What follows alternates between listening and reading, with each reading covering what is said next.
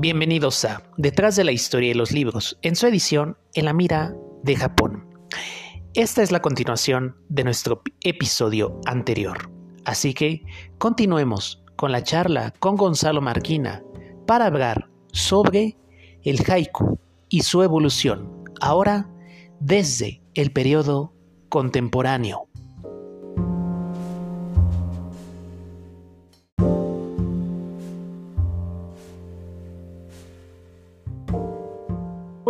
Bienvenidos a esta segunda parte del el episodio sobre poesía japonesa, haiku, con mi invitado Gonzalo Marquina, director y fundador de Retama.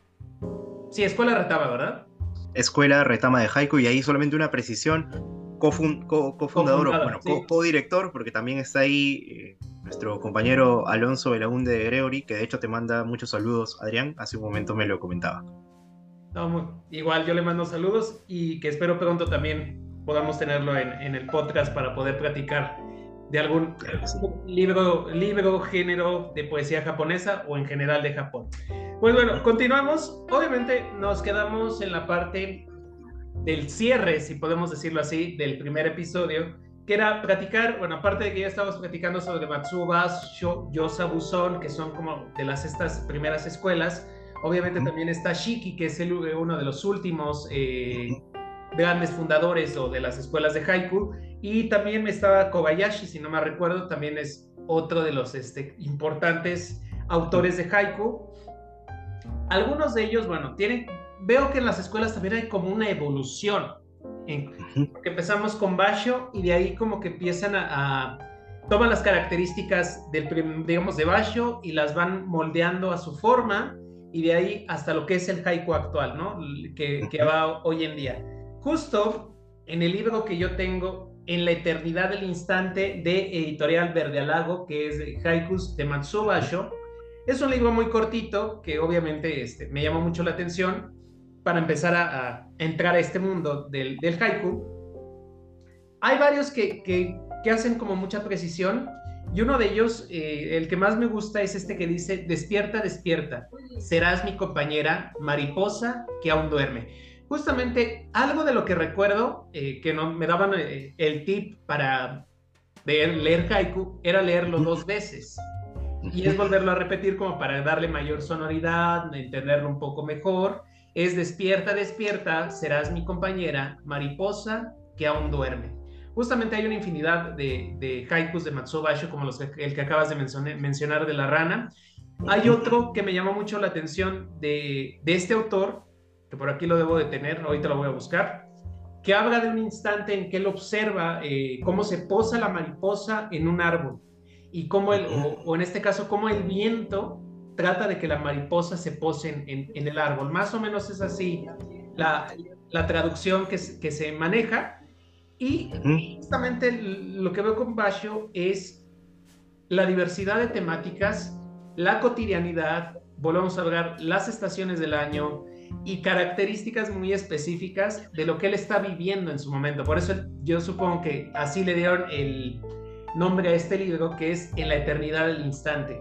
Justamente el haiku de Basho, o por lo menos lo que me da, me da a entender, es eh, que él eh, es muy observador para la, cada una de las situaciones y escribe en ese momento. Obviamente sé que a lo mejor es una impresión mía, pero también este, en este libro como que no lo hace saber muy bien.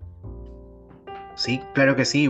Bueno, en realidad eh, eh, en Bayo vamos a encontrar muchas cosas o muchos puntos que posteriormente van a ser desarrollados por otros poetas, grandes poetas, o por otras escuelas también, que van a ir eh, trabajando, digamos, a su manera lo que, lo que pudieron encontrar en Bayo o en los autores de ese periodo tan rico que fue el periodo Edo.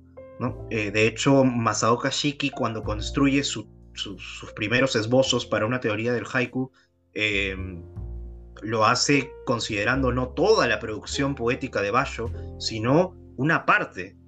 Y, de hecho utiliza un término muy fuerte en, su, en su ensayo del, del Basho Zodan, que es conversaciones o cuchicheos sobre Basho. Eh, él dice que casi el, el 80 o 70% de la producción de Bayo es eh, muy prosaica y por ende es muy pobre, algo así, ¿no? Él dice que no, no vale mucho la pena eh, gran parte de la producción de Bayo porque carece de, de, significatividad realmente poética, desde el ojo claro eh, literario, ¿no? Del crítico literario, pero que sí existe una parte de la producción de Bayo que sus haikus son totalmente memorables, y no solo memorables, sino relevantes a nivel de literatura, porque gracias a esos haikus muchas otras escuelas eh, tuvieron, digamos, un norte para poder desarrollarse.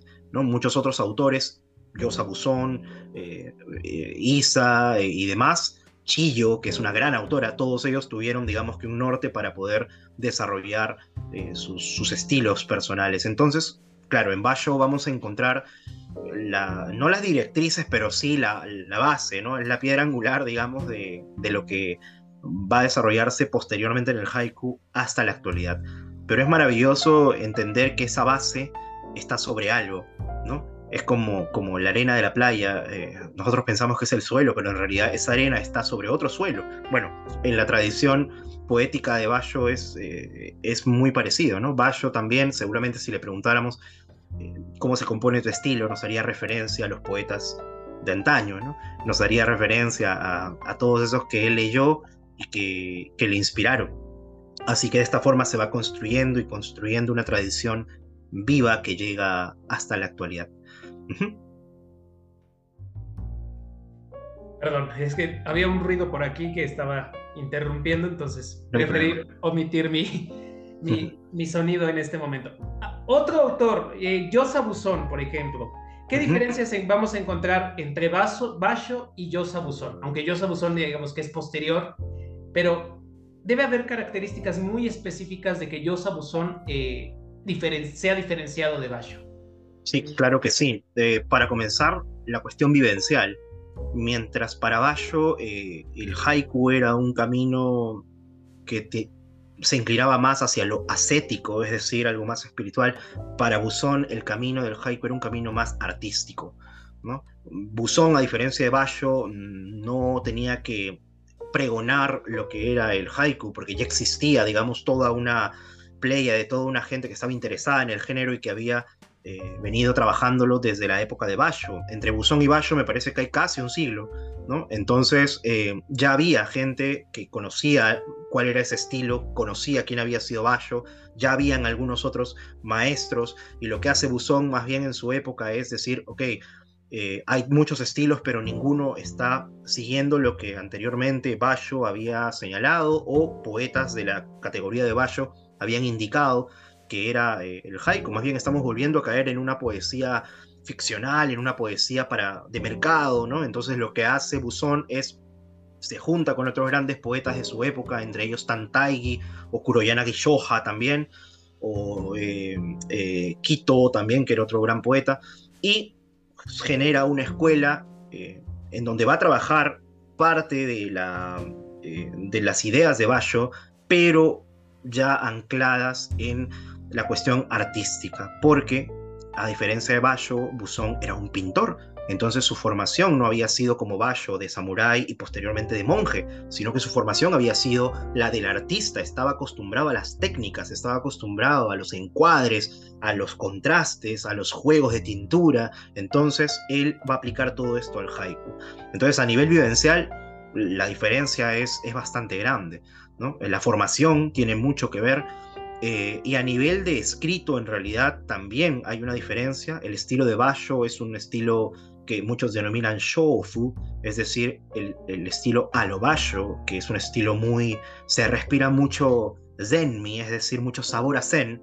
Pero en el caso de Buzón, el estilo que él va a trabajar es un estilo, como lo mencionaba, más técnico.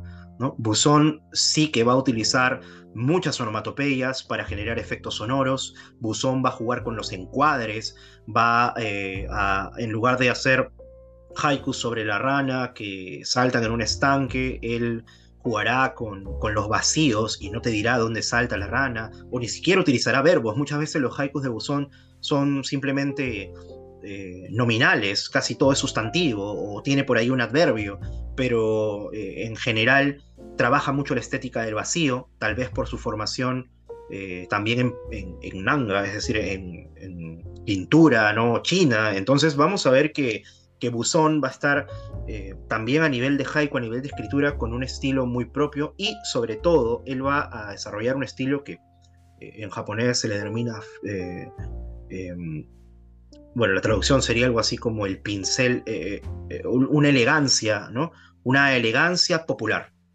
¿Qué es esto? Es trabajar los elementos populares, pero desde el punto de vista del refinamiento. Volvemos a la cuestión de la formación. Buzón era pintor.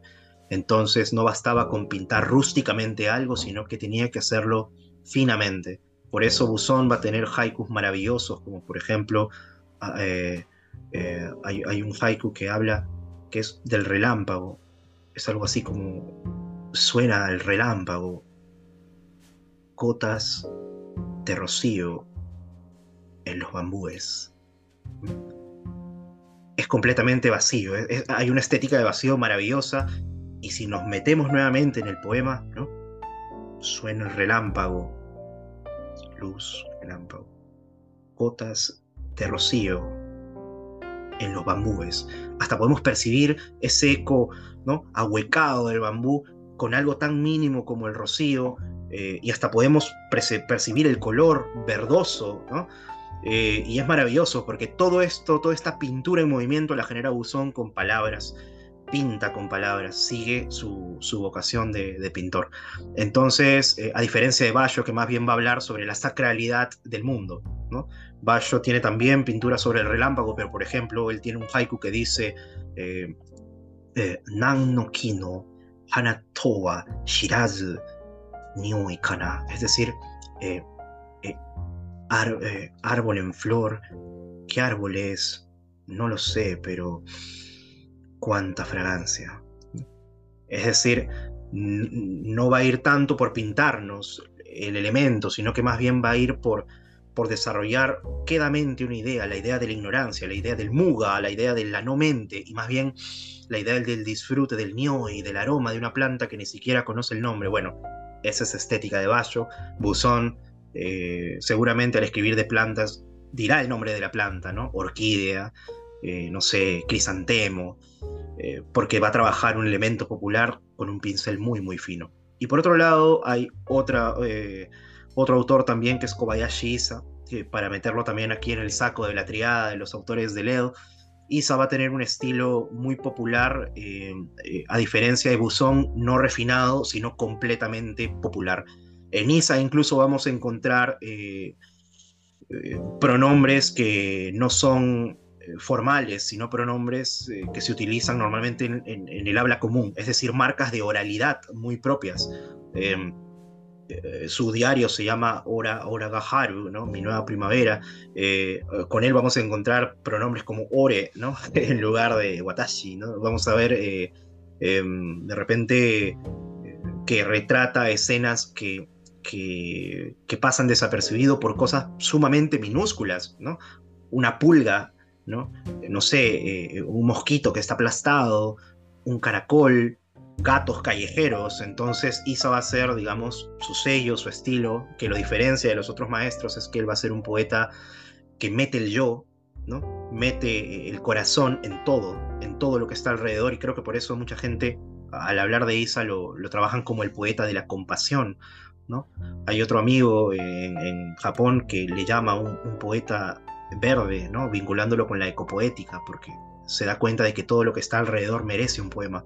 Y es maravilloso. Isa, de hecho, es uno de los autores más queridos en Occidente porque tiene esta particularidad, su estilo tiene esta particularidad de conversar con todo lo que hay alrededor, ¿no? y, nada es sagrado, sino que al contrario, eh, todo, es, todo es mundano, él también, y por esa razón todo está en horizontal y puede conversar de igual manera con, con, con la muerte, con la vida, con los animales minúsculos, como las cosas grandes. Hay un haiku lindo de Isa traducido por, por Octavio Paz y Ekichi Hayashiya, que dice em, eh, al Fuji, ¿no? Al, al Fuji subes, Caracolito, despacio, pero subes.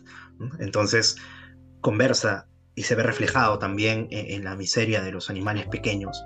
Eh, y esto, bueno, tiene todo un sustento por la propia vida de Isa, que, que, la pasó muy mal en vida, pero que aún así cantaba la belleza. Entonces, digamos que los estilos en materia de haiku son muy variados, porque los corazones son muy variados.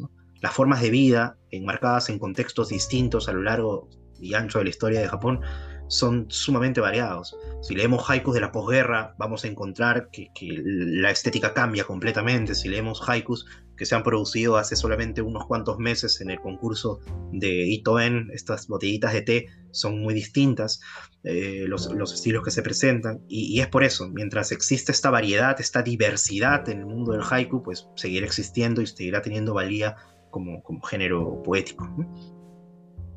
Y bueno, ahora entrando justamente en esta ya como contemporaneidad y modernidad en cierta forma, uno de los primeros iniciadores, si podemos decirlo así, o que va continuando con esta línea del, del haiku, es Masao Kashiki, que en cierta forma, bueno, él es como el preámbulo ya entre lo que es el, el retoma cosas del pasado, pero también las va adaptando al presente.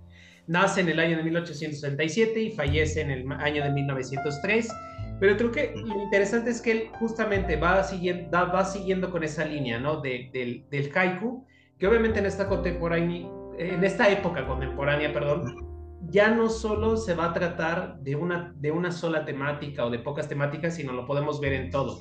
Justamente en, en Retama, pues bueno, hay constantes publicaciones de haikus que van desde el sumo, que van desde el Día del Niño, eh, Día de las Madres, si no me recuerdo, también vi una publicación por ahí, entre otros más que justamente, bueno, hasta lo mencionábamos fuera de cámaras, el, el fútbol, ¿no? Que es como el, el haiku más actual, si, si queremos llamarlo así, que es toda esta variedad que al final de cuentas van a expresar siempre esta parte poética este género literario de Japón y que obviamente hoy en día las mismas escuelas, sobre todo en primaria, se, enseña esta parte del haiku, ¿no? los poemas, y si no me recuerdo también hay un, creo que hay un juego entre ellos, bueno, eh, eh, como para que los niños japoneses aprendan este haiku en cierta forma. Así es, en realidad con, con Shiki vamos a encontrar no tanto una, una, fundación o refundación del haiku, sino una revitalización del haiku. Por eso es que, más allá de, proponer a Shiki como algunos que, señalan que es el, el renovador, o bueno, algo, ¿no? Sí, renovador me parece del haiku, eh, yo creo que es una, sí, una suerte de revitalización. Hay una cierta renovación, pero es parcial. en materia de haiku, porque ya venía, o sea, antes de Shiki también habían autores que postulaban un cambio de paradigma estético. Primero en la novela, tenemos ahí, me parece, Owada tiene un, un, escrito maravilloso en donde habla sobre la, la, novela moderna cuando llega a Japón, y posteriormente vamos a tener otros autores más que comienzan a hablar sobre impresionismo, sobre cómo se trabaja la poesía en Occidente, sobre sonetos, comienzan las primeras traducciones de autores occidentales, entonces todo esto va a llevar a Shiki a postular una idea que en su momento fue eh, revolucionaria, ¿no? que era contemplar al haiku también como parte de la literatura. Como parte, y para que el haiku sea literatura, decía Shiki, tiene que pasar por un proceso de, renovación, y entre ellos está la cuestión temática. Shiki, con palabras más menos, señala algo así como el haiku no es un espacio para viejos, pero no lo dice despectivamente en materia de viejo ¿no? a nivel de, edad, sino viejo en el sentido de que no es para personas que tengan la mente estancada en que solo podemos escribir sobre flores, solo podemos escribir sobre tal cosa, solo podemos escribir con tal ritmo. Shiki más bien eh, aterriza esto en el contexto real y dice el haiku tiene que basarse en la realidad. Bueno, también porque leía mucho sobre realismo y estaba muy influenciado por corrientes filosóficas occidentales como el positivismo.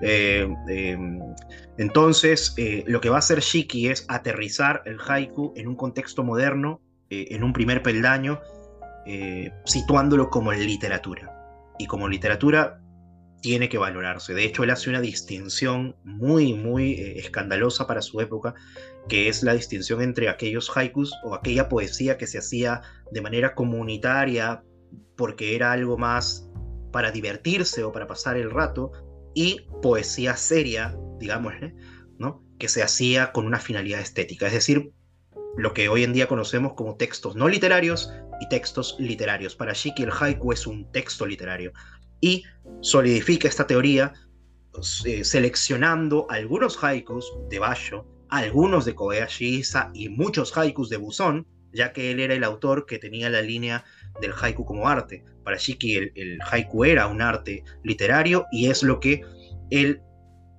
eh, construye, con lo que es la idea sobre la cual él construye su teoría y que al mismo tiempo hereda a sus dos discípulos, ¿no? que son Takahama Kiyoshi eh, y eh, eh Hekigoto, ¿no? Kawahigashi Hekigoto, que van a ser los dos discípulos que posteriormente, ya tras la muerte de Shiki, perfilen lo que es el haiku moderno ya del siglo XX, con todas sus, sus, sus, cuestiones de por medio, porque hubo fricción también entre ambos discípulos. Kiyoshi quería seguir la línea tradicional que había aprendido de Shiki, bueno, no tradicional, sino quería seguir la línea que había dejado su maestro Shiki, y por el otro lado, Heki Goto quería romper con lo que le había enseñado su maestro, pero no patear el tablero, sino, digamos, ponerlo de cabeza, ¿no? Algo, manifestar una nueva estética, pero basándose en una serie de libertades que con poetas podrían tomarse en esa época.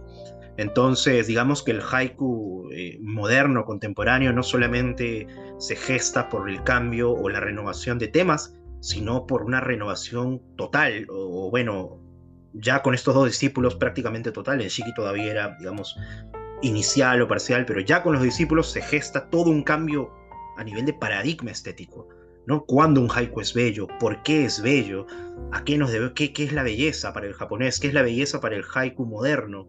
Eh, cómo escribimos un haiku en, este estilo o en otro estilo, cuál estilo es mejor, por qué, o qué estilo es más rico que otro a nivel literario, eh, y por qué. ¿no? También el lector tiene que instruirse en materia de apreciación del haiku, cómo, es decir, comienza a hacerse unas, unas cuestiones que en tiempos de Basho no existían. El sistema Iemoto en Japón era muy sencillo, maestro y discípulos, nada más.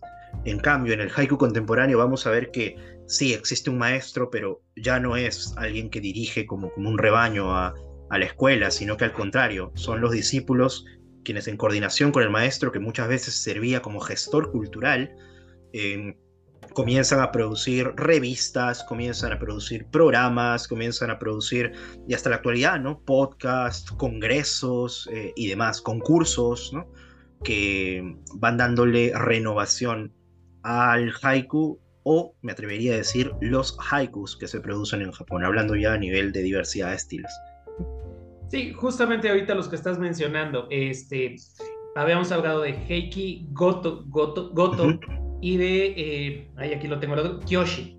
Kyoshi, ajá. ellos dos, bueno, aparte de que empiezan, creo que ellos viven esta parte de la reproducción a través del impulso de, un, de la revista así, bueno, aquí leyendo de la revista, ¿no? O sea, de la, de la producción literaria a través de, de, la divulgación a través de, una revista. Por ejemplo, el caso eh, que estoy leyendo por aquí es... No, no está... Eh, ay, ¿dónde anda esta revista? Ya no, ya no perdido. Hay una revista que era la revista Hototogisu. Hototogisu, sí. Así es. Y también, bueno, aquí hay otro personaje que es Ogiwara Seisensui. ¿Qué nos puedes decir de él? Seisensui es un personaje muy interesante porque Seisensui se, se inscribe justamente en esta onda de nueva poesía que a comienzos del siglo XX llamaron eh, Shinkeiko Haiku, ¿no? es decir, el, haiku del nuevo estilo, ¿no? de la nueva forma de hacer poesía. Seisensui em, tenía una forma de pensar respecto a la poesía que ya venía de antaño y que otros autores también lo habían postulado, pero nadie había todavía teorizado. Recordemos que la teoría literaria a Japón llega todavía a finales del siglo XIX, comienzo del siglo XX, empieza a gestarse como tal. Y Sui postula lo siguiente y teoriza de una manera maravillosa que el haiku para abrirse también tenía que renovarse a nivel de ritmo, porque el idioma ya había cambiado en Japón, ya no se escribía con el japonés del periodo Edo, entonces el 575 no se ajustaba a lo que el hombre moderno en esa época, el poeta moderno, quería expresar. Habían otras palabras, ¿no? Eh, habían otras formas de, manifestar las sensaciones, los sentimientos, las ideas, y Seisensui comienza a postular un Jiyuritsu haiku, es decir, un haiku de ritmo libre o un ritmo que no esté enmarcado en lo estándar, el Teikei, el 575. Y por eso es que Seisensui va a tener haikus que exceden las 17 moras o golpes de voz que tenía el haiku tradicional de Basho, de Isa, de Buzón, y más bien va a comenzar a trabajar haikus que tienen mayor o incluso menor extensión. Pero lo curioso de Seisensui es que si bien él fue un gran poeta, en Japón se valora muchísimo más a alguien que fue cercano. Algunos dicen que no fue su discípulo, pero de alguna forma fue cercano al círculo también que se desarrolló en torno a esta corriente del haiku del ritmo libre, y fue el gran Taneda Santoka. Santoka es el, el, el, poeta en realidad más querido en Japón, luego de Basho, eh, y el más vendido en Japón, porque eh, digamos, trabaja sobre esta idea del haiku de ritmo libre, pero que aún así, teniendo una brevedad maravillosa, em, eh, mantiene toda la cuestión estética de un haiku. Hay, un, una, un, poema muy lindo de Santoka, que a mí me gusta, que, está por acá, está en este librito que se llama Saborear el agua, que ya simplemente con ese verso nos damos cuenta de, de, la presencia de Santoka en el mundo, saborear el agua. Y déjame buscarlo por aquí. Pero Santoka, lo interesante de Santoka es que él también trató de ser un monje zen, pero era alguien muy eh, eh, atosigado por, los vicios eh, y por una vida que, bueno, le había dejado algunos traumas. pero aún así fue un poeta maravilloso, excelente y tiene una prosa muy, muy rica. Y bueno, e, él comienza a trabajar este tipo de, de haiku, trató de ser poeta zen, pero eh, lo hizo en un periodo en el cual ya no se podía vivir de, de mendicar y ya no se podía vivir de la poesía eh, y la pasó muy mal, ¿no? La pasó muy mal en su, en su camino, pero aún así él tiene haikus como, como por ejemplo... En lo que lo buscas, hay que mencionar que, bueno, Taneda, Santoka, eh, la, lamentablemente, en, eh, eh, digamos, como parte de sus traducciones en español son muy pocas. Obviamente es Noctámbula y para el mes de junio va a traer un libro de Hakus de Taneda Santoka, entonces creo que va a ser bastante interesante que, que muchos de nosotros esperemos poder tener acceso a ese libro en, en próximas fechas. Supongo sale en junio, entonces debe de estar, si la distribución lo permite, pues esperemos tenerlo pronto a través de estos portales famosos de, de libros que nos permiten a veces obtener este tipo de obras, que es, que es otra, otra cuestión, creo que también bastante interesante revisar porque lamentablemente la literatura japonesa hoy en día, eh, a pesar de que puede haber también una apertura, una poderlos, poder conseguir los libros en físico, supongo más en digital es más fácil, pero en físico es todavía un poco más complicado. Y hoy en día creo que eso también, bueno, he visto los grandes esfuerzos que se han hecho en Chile, en Argentina, en otras partes del mundo, en, España, por ejemplo, que para acercarnos a, todo, a toda esta literatura, a todos estos géneros, géneros este, literarios que de verdad son impresionantes y que día a día siento que, que va, va, paso a paso y va generar, ganando y ese gusto, o por lo menos más personas se acerquen a la, a la literatura japonesa, obvio sin olvidar que es también literatura. Eh, universal, ¿no? Eso es lo, eso es lo principal. Que, que, todo, que todo esto, tanto en México, la literatura que se escribe en México, en Perú, todo es universal y que creo que lo más importante es tener acceso a ella. Sí, así es. Y bueno, encontré un, haiku de, Santoka, algunos que me gustan mucho. Eh, como te comentaba, Santoka eh, se dedicó mucho a, la bebida, mucho a, los, a los excesos. Eh, y me hace recordar un poco a lo que mencionábamos al comienzo sobre, sobre Ikkyu ¿no? Solo que Santoka ya es del siglo XX, durante los primeros, las primeras décadas, y hay un haiku muy bonito que traduje hace algún tiempo, porque de hecho eh, son muchos los haikus y diarios que dejó Santoka, y, que me gusta mucho. Dice, es muy breve, eh, no, no llega a las 17 sílabas del estándar del haiku común, dice Tepatsu no Nakae mo arare.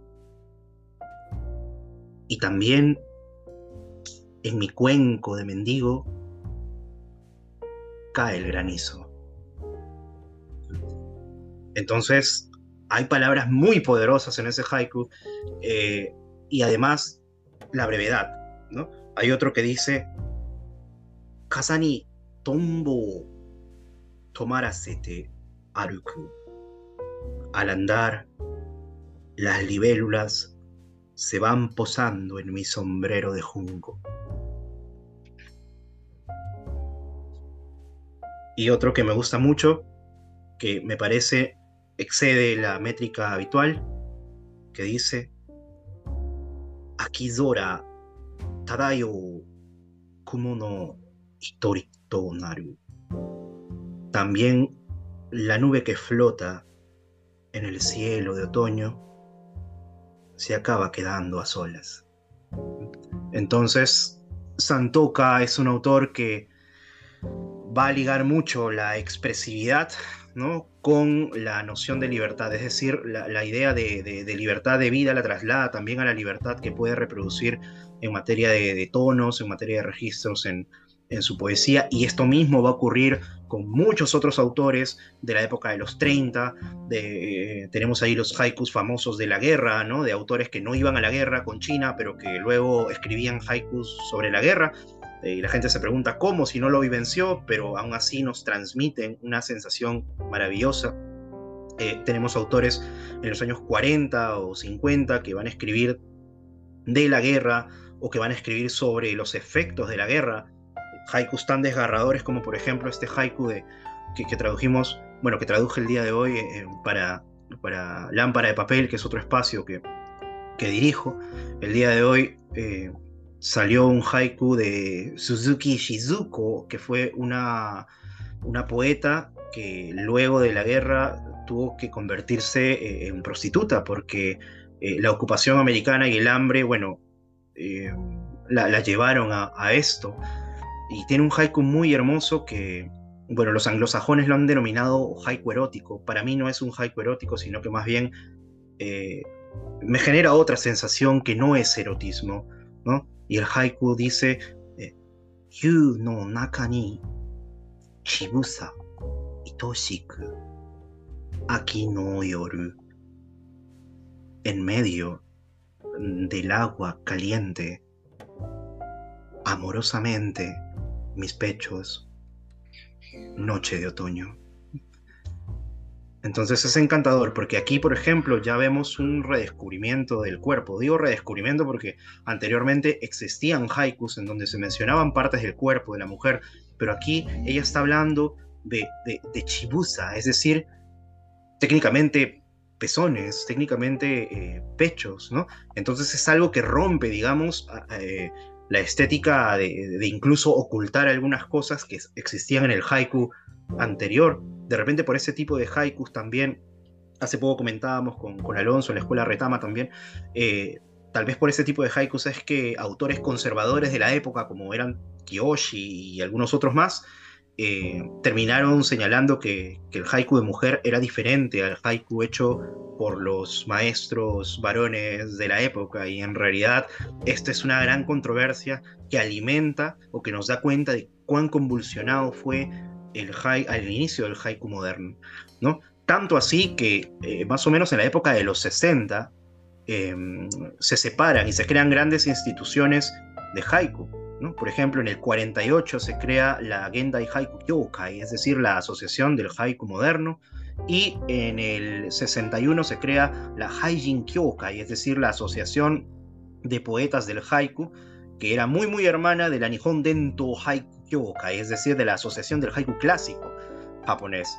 ¿no? Entonces, eh, la pugna estuvo ahí hasta más o menos los 70, 80 eh, años en que, en que trataron de, llegar a algún acuerdo. Felizmente, ya para el 89 se funda la, la Kokusai Haiku Kyoryu Kyokai, ¿no? que es la, agencia, la asociación, sí, asociación internacional del haiku, ¿no? la Haiku International Association, en donde vamos a ver que estas entidades del haiku clásico, del haiku moderno, están juntas pero no revueltas, ¿no? Se sigue manteniendo, digamos, los estilos. Por eso es que al comienzo, cuando hablábamos del haiku, cuando me hacías la pregunta de qué es el haiku, eh, yo te iba a, iba a reformular la pregunta. En lugar de qué es el haiku, desde Retama al menos consideramos que la pregunta indicada sería ¿cómo es el haiku?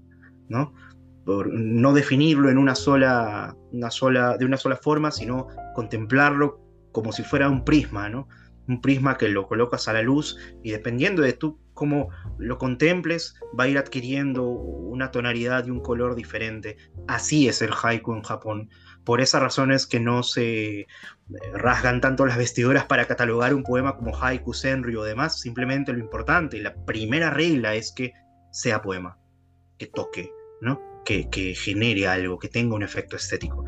Así que, bueno, ese espíritu de renovación, y de dialéctica entre modernidad y contemporaneidad está hasta el día de hoy en el haiku como género y que espero pueda, o bueno, al menos es lo que estamos tratando de hacer desde, desde Retama, eh, pueda extrapolarse ese mismo espíritu a otros ambientes eh, en donde actualmente o inicialmente se estén desarrollando también un estudio o, la práctica o interés por, por este género poético tan maravilloso que es el haiku.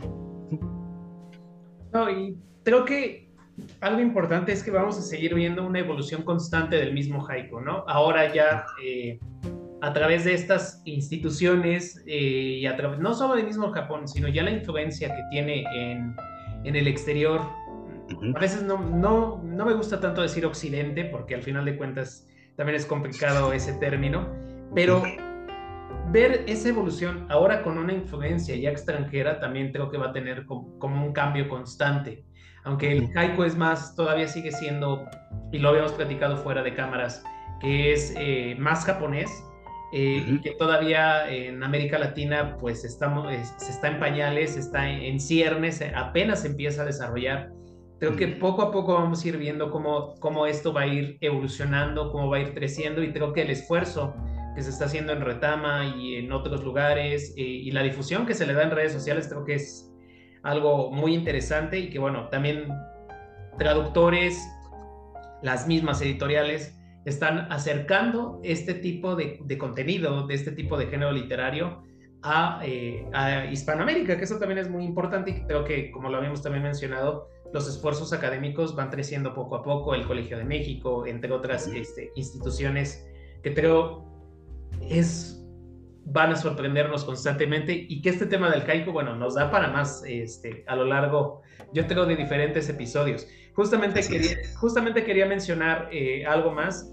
muchos autores de literatura japonesa, Renosuke Kutagawa, este, Yukio Mishima, Kawabata, este, Kensa Uroe, las mismas este, Yukiko Motoya, que es muy actual, este, la autora de la dependiente Sayaka Murata, todos también, todos también han, escrito haiku, no solo novela o obra literaria, sino también han escrito haiku y, creo que eso también es muy importante porque vemos que sí, que, que es, creo que aparte de ser un género específico de Japón, está muy enmarcado en la sociedad japonesa y eso lo podemos ver, bueno, principalmente en estos autores que menciono, bueno, hasta el mismo este, eh, Haruki Murakami, en cierta forma, que son autores que al final de cuentas no pueden, no, no niegan, o, sino lo unen a su obra esta parte también del haiku.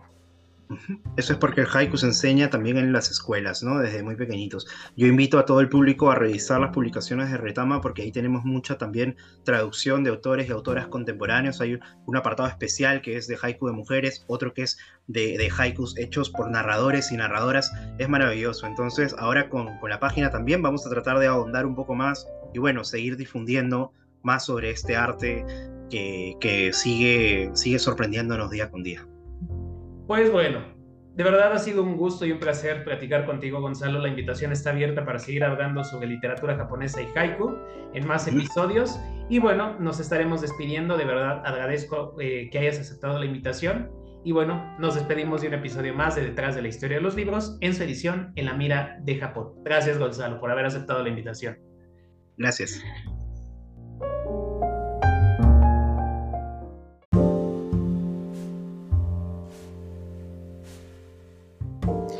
Es así como despedimos otro episodio más de Detrás de la Historia y los Libros, en su edición En la Mira de Japón.